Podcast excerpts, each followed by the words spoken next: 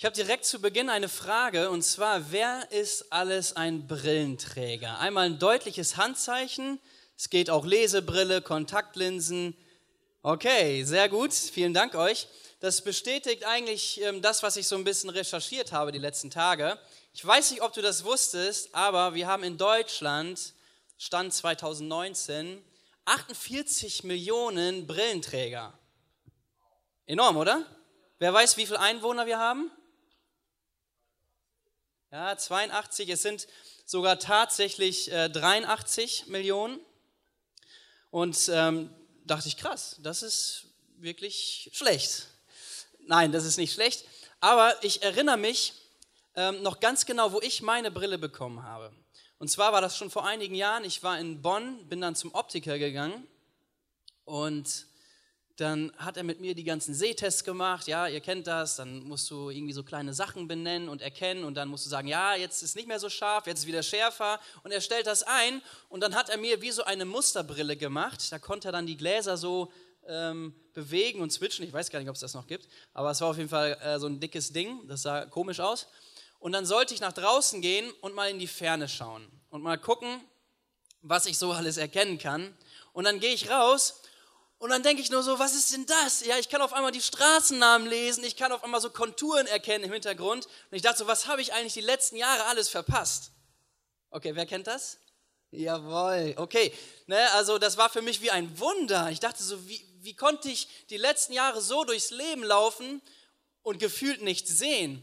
Ja, oder eine andere, andere Situation, das kennt ihr bestimmt auch. Ähm, dann äh, ohne Brille läufst du durch die Gegend und dann siehst du von Weitem irgendjemand, der winkt ja, und dann winkst du einfach zurück, aber du weißt gar nicht, wer das ist. Okay, wer hat das schon mal erlebt? Okay, eigentlich alle, oder? Also alle Brillenträger. Okay, das ist richtig peinlich, vor allem wenn du merkst, er hat dir gar nicht gewunken.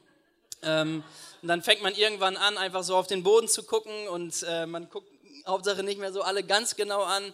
Ja, auf jeden Fall, ähm, dann hatte ich meine Brille und ich konnte klar sehen. Das war sehr, sehr schön. Ich hatte auf einmal einen klaren Blick. Ja, und heute wird es ein bisschen darum gehen, das ähm, Thema heute ist Fokus. Fokus. Was meine ich damit?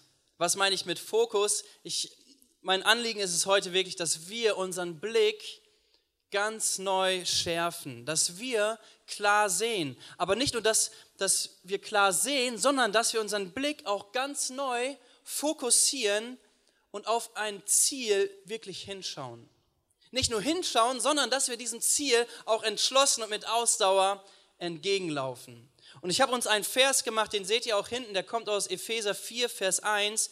Da heißt es, denkt daran, dass Gott euch zum Glauben gerufen hat und führt ein Leben, das dieser Berufung würdig ist.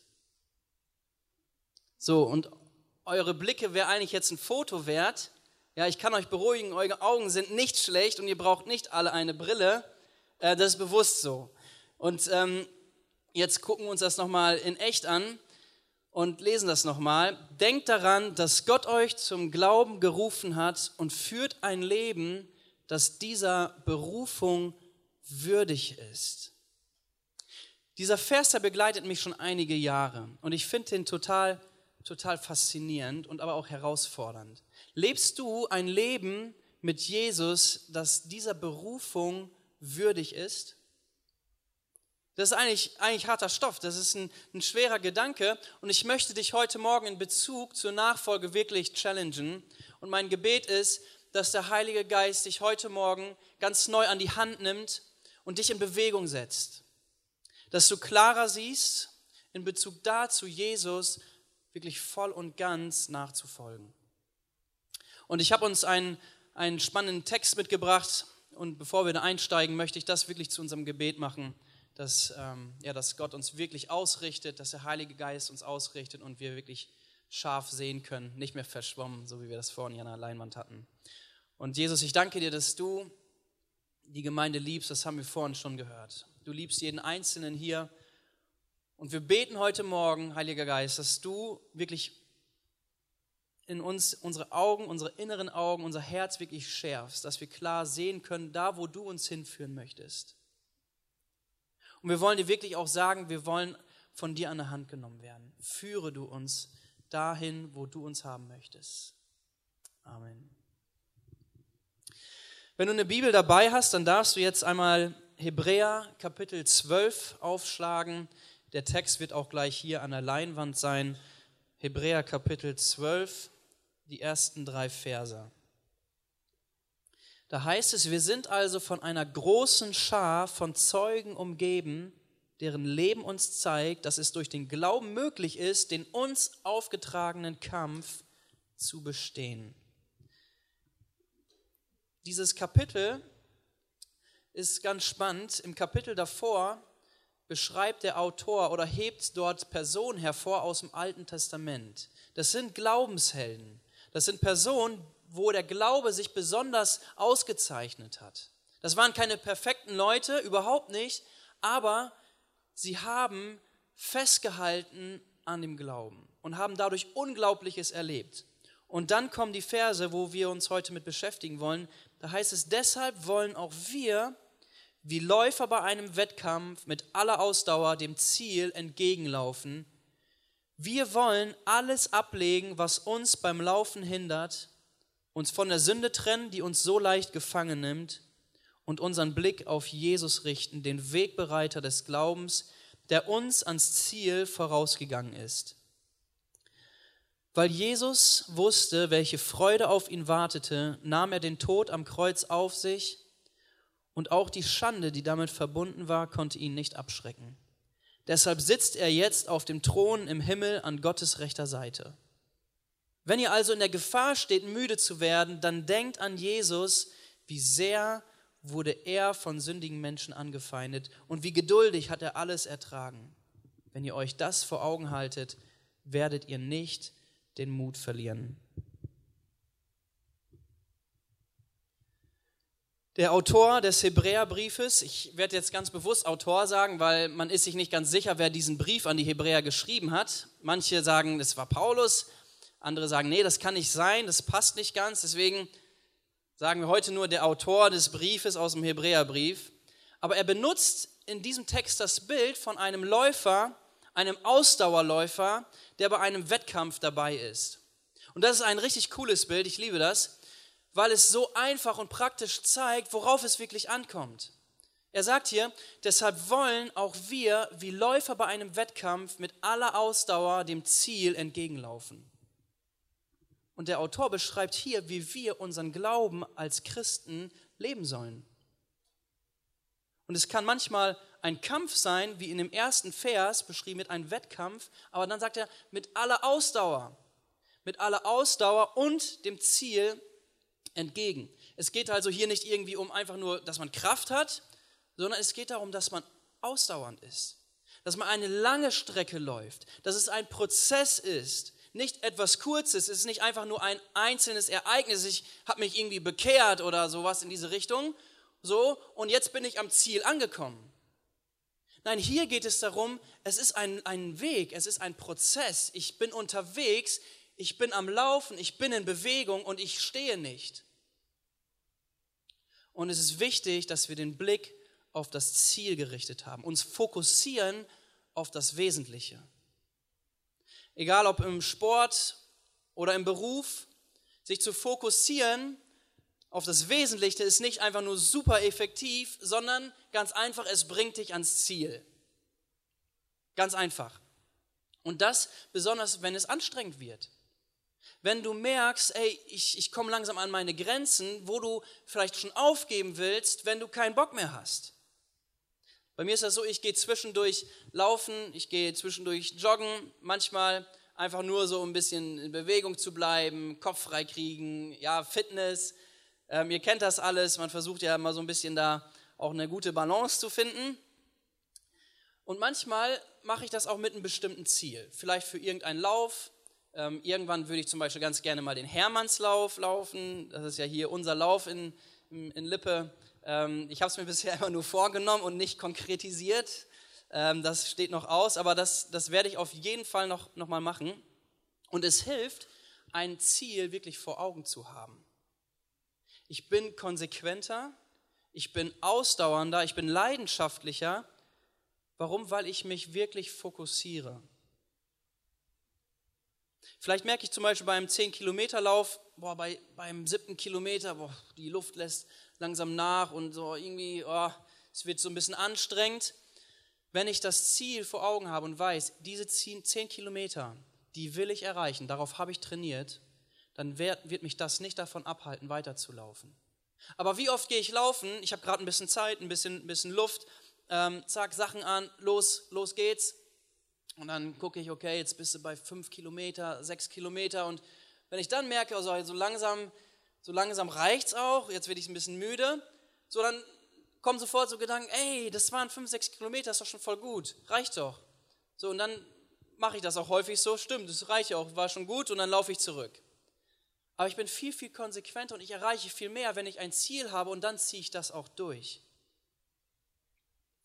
Ich habe in einem Artikel vor kurzem ähm, eine Definition über Fokussierung gelesen und das ist von einem Dozenten von einer technischen Hochschule in Köln. Und der hat das sehr, sehr treffend gesagt. Er sagt, wer sich fokussiert, der richtet sich auf ein bewusstes Ziel aus und widmet sich diesem mit all seiner Kraft, Energie und Leidenschaft, um es am Ende auch zu erreichen. Es reicht dazu nicht, mit ein paar Konzentrationsübungen die kognitiven Fähigkeiten zu trainieren und zu stärken. Und jetzt, Fokussierung ist vielmehr die zielgerichtete und willentliche Ausrichtung auf ein bestimmtes Ziel. Und noch, derart fokussierte Menschen sind nicht nur enorm ausdauernd und hartnäckig, sie lassen sich auch kaum noch ablenken oder entmutigen. Ja, das ist jetzt ein Artikel aus der Wirtschaft und ich würde jetzt nicht sagen, dass das jetzt die neue große Erkenntnis ist, aber es ist trotzdem so treffend. Und in dem Brief hier an die Hebräer lesen wir eigentlich nichts anderes. Genauso sollen wir uns fokussieren bezüglich des Glaubens und das Ziel im Blick haben. In dem Artikel hieß es, fokussierte Menschen lassen sich kaum noch ablenken oder entmutigen. Wenn wir hier die Verse lesen, dann lesen wir aber von etwas, was uns trotzdem abhalten möchte, Schritte nach vorne zu gehen. Und da heißt es hier, wir wollen alles ablegen, was uns beim Laufen hindert, uns von der Sünde trennen, die uns so leicht gefangen nimmt. Ey, und das ist interessant. Es geht hier nicht in erster Linie darum, dass man den Blick auf das Ziel aus den Augen verloren hat, sondern dass man nicht läuft, Stillstand. Und der Autor sagt hier, legt alles ab, was euch am Laufen hindert. Nicht, was euch am Gucken in die Ferne hindert. Ja, so nach dem Motto, ey, ich kann das Ziel schon sehen und du bist begeistert, ey, da hinten, ich sehe auch da die Leute, die feiern, da ist das Ziel, aber du bewegst dich, bewegst dich nicht drauf zu. Du bleibst stehen. Das Ziel erreichst du nicht durch Gucken, sondern wenn du dich auf den Weg machst und läufst. Das Ziel erreichst du nicht durch Gucken, sondern wenn du wirklich unterwegs bist, wenn du dich in Bewegung setzt und dem Ziel konsequent entgegenläufst. Aber was, was hindert uns? Und das ist so krass. Was hindert uns? Das, was Jesus uns schon längst abgenommen hat. Das, was Jesus uns schon längst abgenommen hat. Aber was machen wir häufig? Wir ziehen diese Dinge wieder an. In dem Text hier ist sie, äh, wird von Sünde gesprochen, von Schuld, alles, was dich von Gott trennt. Aber wie kann das denn sein? Jesus hat das doch schon längst abgenommen. Er hat dafür am Kreuz bezahlt. Aber genau das macht Sünde. Genau das macht Schuld Sie will uns hindern, sich immer wieder zu fokussieren und entschlossen und ausdauernd dem Ziel entgegenzulaufen. Und hier heißt es von der Sünde, dass sie uns leicht gefangen nimmt. Ja, das heißt, sie hält uns irgendwie fest, sie hindert uns daran zu laufen. Und das Wort, das hier verwendet wird, ist besser zu übersetzen mit einer umstrickenden Sünde oder einer ummantelnden Sünde. Etwas, was sich um dich herumschließt. Und ich habe euch ein Bild mitgebracht von einer Spinne und jeder hat bestimmt schon mal eine Spinne beobachtet. Ja, wenn da so ein Insekt reinfliegt ins Netz, So, die man, manche drehen sich schon weg und finden das eklig. Ist ja auch irgendwie ein bisschen eklig, ne, was sie da machen. Ja, und die schnappen sich das, das Tier und umwickeln es mit ihrem Garn und, und halten es gefangen. Und eigentlich ist genau das, was hier mit diesem Bild beschrieben wird, die Sünde, die versucht sich um dich herum zu umgarnen, dich festzuhalten, dich einzuschließen. In der Übersetzung, die, mit, der, mit der wir hier heute lesen, da heißt es auch, die uns so leicht gefangen nimmt. Sie hindert uns, wirklich Schritte nach vorne zu gehen. Sie hindert uns, auf dem Weg zu bleiben. Sie hält uns fest. Und ich möchte, ich möchte dich fragen, was schleppst du mit dir mit? All den Ballast. Ja, und dieses Bild von einem Rucksack, das könnten wir echt damit vergleichen. Was was ist in deinem Rucksack drinne, was deinen Lauf so mühsam macht? Wo du vielleicht nicht mehr weitergehst, wo du nicht vorangehst, weil es auf einmal so schwer ist. Ja, und wir können uns das gut vorstellen, wenn du unterwegs bist und einen, einen Rucksack aufhast, der voller Steine ist, was passiert? Du wirst müde, du wirst schwach, du wirst ähm, kraftlos, du wirst mutlos. Ja, und in so einem Rucksack, ey, da kann alles Mögliche drin sein. Und was das ist, ob Schuld, Sünde, das ist erstmal völlig egal. Jeder von uns weiß ganz genau seine Struggles, das, was, was ich persönlich verbocke. Aber weißt du was? Genau dafür ist Jesus für dich und für mich ans Kreuz gegangen. Er hat dich gesehen mit all dem, was du mitschleppst und hat sich entschieden, all das von dir wegzunehmen. Ey, wie cool ist das denn? Danke, Jesus. Und du darfst diese Dinge ans Kreuz bringen. Du darfst diese Dinge ablegen. Leg das ab. Was, was schleppst du mit? Sünde, Schuld, irgendwas, was, was du wirklich verbockt hast? Etwas, was du dir vielleicht auch selber auferlegt hast? Etwas, wofür du dir selber die Schuld gibst? Vielleicht ist es auch irgendetwas, was der Teufel dir eingeredet hat. Vielleicht irgendetwas, was irgendwelche anderen Leute über dich ausgesprochen haben, was sich so tief verankert hat in deinem Herzen, was du mitschleppst, wo du merkst, es macht mich krank, es macht mich, macht mich mühsam, ich, ich kann nicht mehr laufen, ich komme nicht voran, ich bleibe stehen, ich bin irgendwo auf diesem Weg stehen geblieben. Was schleppst du mit? Was ist, was ist in deinem Rucksack an Gepäck, was du, was du irgendwie nicht loslässt? Heute Jesus kam auf die Erde, um genau das wegzunehmen. Er hat dafür den teuersten Preis bezahlt, um dir das, diese Last abzunehmen. Und er hat diese Last genommen und mit, an, mit ans Kreuz genommen, damit du das nicht tragen musst. Damit ich das nicht tragen muss. Ich muss es nicht tragen. Ich darf es ablegen. Ich darf es loslassen. Komplett hinter mir lassen. Legt es ab. Beschäftige dich nicht mehr damit. Trenn dich von diesen Dingen. In Vers 2 heißt es weiter, und unseren Blick auf Jesus richten, den Wegbereiter des Glaubens, der uns ans Ziel vorausgegangen ist. Richte deinen Blick auf Jesus. Richte deinen Blick auf Jesus immer wieder, immer wieder, immer wieder neu. Und hier heißt es, er ist uns schon vorausgegangen. Er ist die Schritte zum Ziel vorausgegangen, aber wir wissen auch, er geht uns, er geht mit uns diesen Weg. Er hat zu seinen Jüngern gesagt, ich bin bei euch alle Tage bis ans Ende der Welt. Und wir wissen auch, dass der Heilige Geist in uns immer wieder korrigieren will, uns wieder auf das Wesentliche auszurichten. Er möchte uns auf das Wesentliche ausrichten dass wir dem Ziel entgegengehen. Weil Jesus wusste, welche Freude auf ihn wartete, nahm er den Tod am Kreuz auf sich und auch die Schande, die damit verbunden war, konnte ihn nicht abschrecken. Deshalb sitzt er jetzt auf dem Thron im Himmel an Gottes rechter Seite. Jesus ist das beste Beispiel, was es heißt, fokussiert zu sein. Jesus kam auf die Erde, mit einem Ziel. Und wir wissen von Jesus, dass auch er Ängste hatte. Er hatte, er hatte Zweifel, er hatte Sorgen. Und er wollte diesen Weg nicht einfach so gehen, weil er dazu Lust hatte. Aber er war fokussiert. Warum? Weil er wusste, die Freude danach wird umso größer sein und ich weiß, ich werde danach wieder beim Vater im Himmel sein. Und hier heißt es auch, deshalb sitzt er jetzt auf dem Thron im Himmel an Gottes rechter Seite. Warum? Weil er fokussiert geblieben ist. Er ist dem Ziel entgegengelaufen und hat sich nicht abhalten lassen.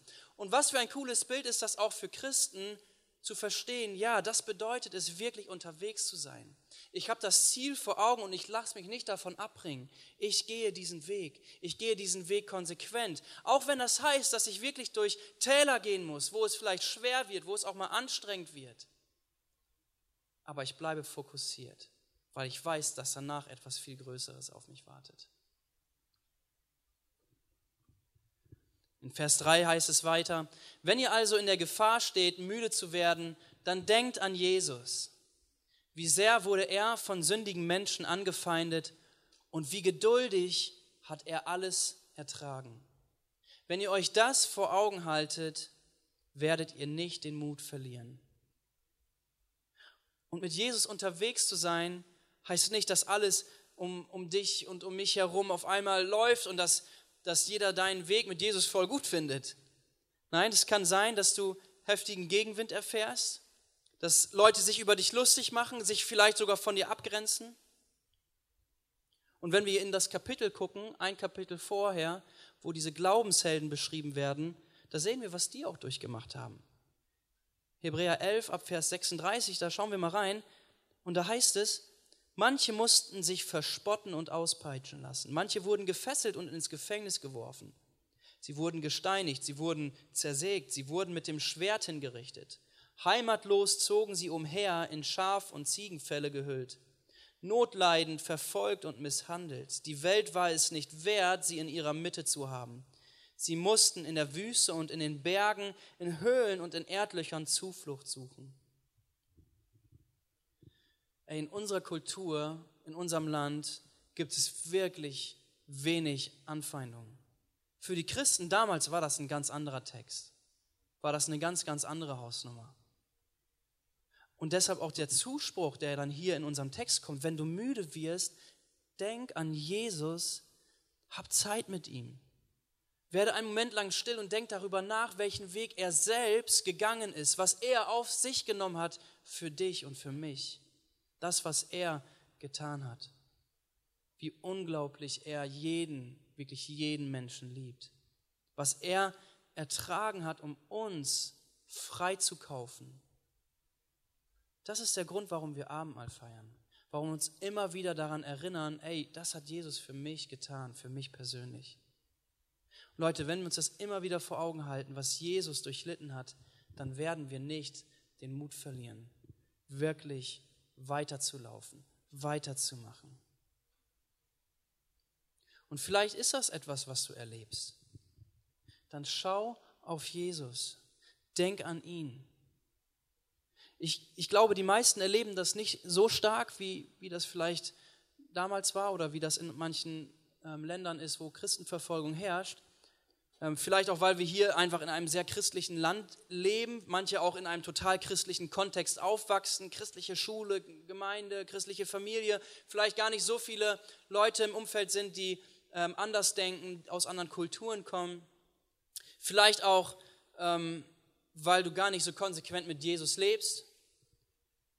Vielleicht aber auch, weil es dir einfach gut geht, weil es mir gut geht, weil es uns momentan wirklich einfach nur gut geht.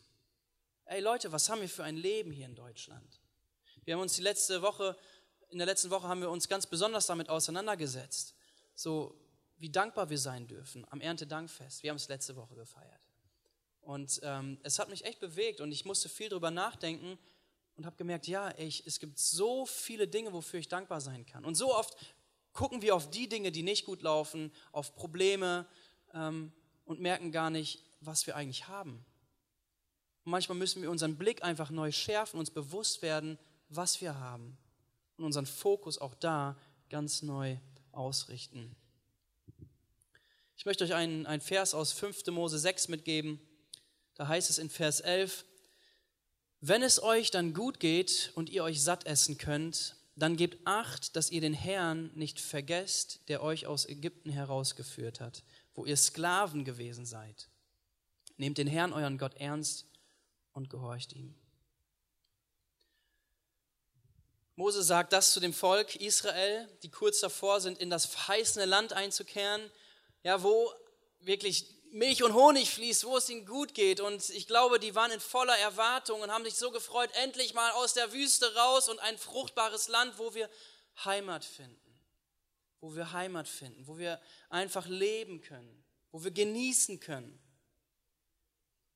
Und Gott spricht hier durch Mose und mahnt das Volk. Wenn ihr genug zu essen habt, wenn es euch gut geht, gebt acht, dass ihr mich nicht vergesst. Weil Gott weiß, dass wenn es ihnen gut geht, dass sie ihn schnell vergessen. Und ich glaube, das kennen wir auch ganz gut. Sobald wir keine Not haben, alles gut ist, wozu brauchen wir denn Gott? Aber sobald dann irgendwelche Nöte kommen, ernsthafte Situationen, wo wir merken, ey, das, das habe ich nicht mehr in der Hand, dann fangen wir schnell an, Gott wieder anzuflehen, ihn im Gebet anzurufen. Und ich glaube, wir müssen hier auch lernen, ganz besonders da, wo es uns gut geht, mit Gott genauso unterwegs zu sein, ihn ernst zu nehmen, ihn gehorchen. Und das ist hier eigentlich das gleiche Bild. Guck mal, Mose, Mose, er sagt hier, erinnert euch daran, wie Gott uns aus Ägypten, aus der Sklaverei befreit hat. Das ist für uns jetzt nicht mehr so nahbar, ja, aber für das Volk war das wichtig. Stimmt, Gott hat uns aus Sklaverei befreit. Und im Hebräerbrief lesen wir eigentlich genau dasselbe. Der Autor sagt nämlich hier, denkt an Jesus. Denkt daran, was Jesus für uns getan hat, was er auf sich genommen hat, damit wir leben können. Und das ist so genial.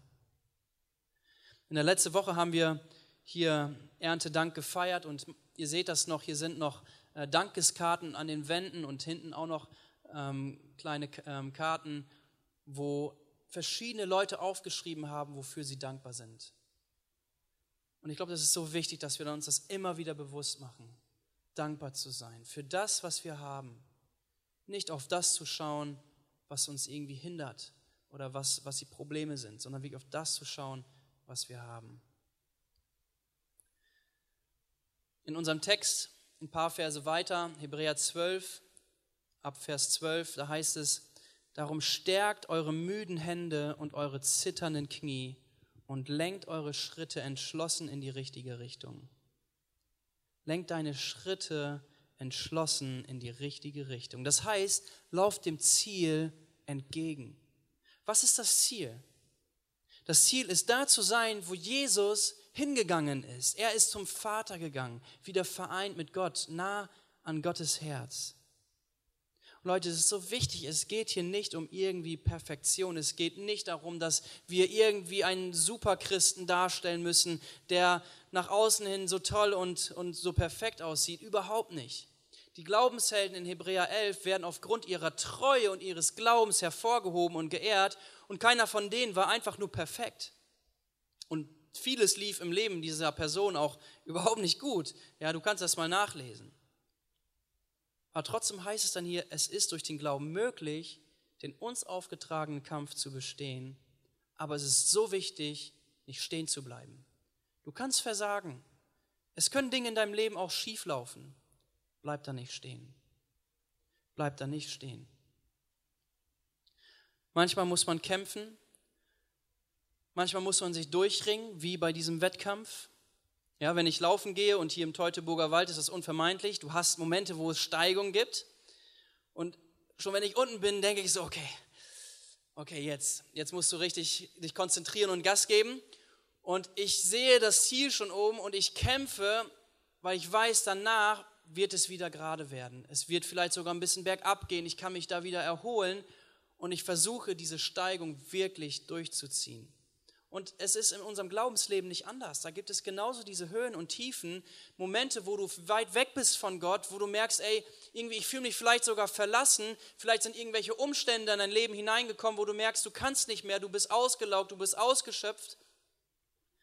Und es ist so wichtig, da nicht stehen zu bleiben, sondern sich wieder zu fokussieren. und loszulaufen. Nicht stehen bleiben. Wie kann das ganz, ganz einfach aussehen? Lass andere Menschen teilhaben in deinen Kämpfen. Lass andere Menschen teilhaben in deinen Gedanken, da wo du unterwegs bist. Bleib nicht stehen, wenn, es diese, wenn diese Probleme aufkommen.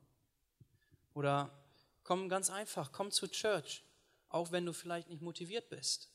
Sei Teil einer Connect Group und kämpf nicht alleine die Kämpfe, in denen du dich gerade befindest. Und ganz einfach, verbringe Zeit mit Jesus, lies in der Bibel, bleib dran, gib nie auf, immer wieder.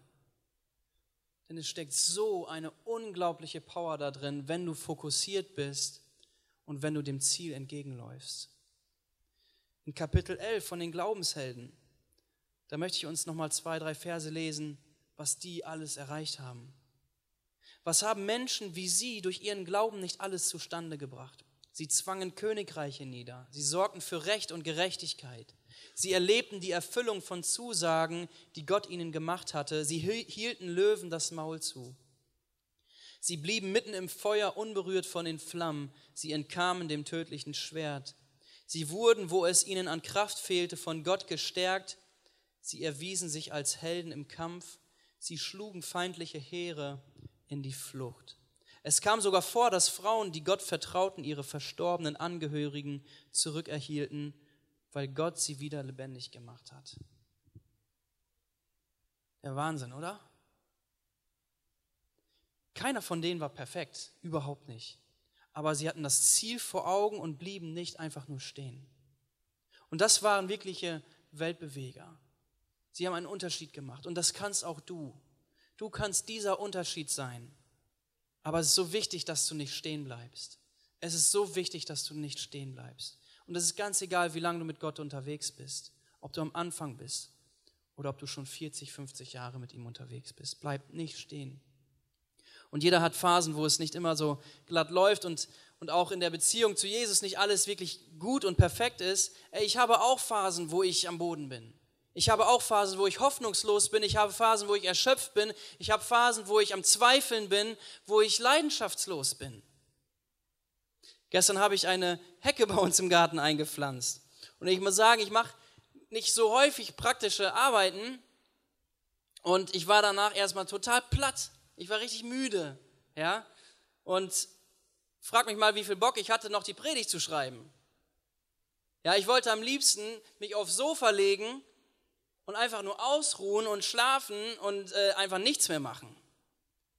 Aber es wäre doch fatal, wenn ich an diesem Punkt einfach nur blei stehen bleiben würde und nicht weitergehe. Ich musste mich fokussieren, ich musste mich neu ausrichten und mein Ziel einfach nochmal neu vor Augen halten. Und ich hatte wieder Motivation, ich hatte Leidenschaft. Ja, gut, heute predige ich hier, ist ja auch gut, ne? Aber ähm, das wäre schlimm, wenn ich einfach immer an diesen Punkten stehen bleibe, da wo es irgendwie ungemütlich wird. Und Leute, das ist ja, das ist eine Kleinigkeit. Das ist ja schon fast peinlich, sowas hier auf der Bühne zu erzählen. Ja, das ist ja wirklich belanglos. Es gibt ganz andere Dinge, die uns wirklich, wirklich ernsthaft davon abhalten wollen, unterwegs zu sein, Jesus konsequent nachzufolgen. Und du wirst auch immer wieder diese Phasen in deinem Leben haben, wo du vielleicht dein Glauben nicht so klar lebst vielleicht einiges verschwommen siehst, dass es nicht klar ist, keinen klaren Blick hast, nicht auf Jesus gerichtet bist. Gerade da setz diesen Fokus neu in deinem Leben. Laufe wie ein Läufer bei einem Wettkampf mit aller Ausdauer dem Ziel entgegen. Leg alles ab, was dich beim Laufen hindert. Schmeiß es wirklich runter von dir. Du musst das nicht tragen. Und richte deinen Blick auf Jesus, der mit dir gemeinsam zum Ziel gehen möchte. Besonders da, wo du müde bist, wo du schlapp geworden bist. Und ich möchte schließen mit Epheser 4, Vers 1. Denkt daran, dass Gott euch zum Glauben gerufen hat und führt ein Leben, das dieser Berufung würdig ist. Amen.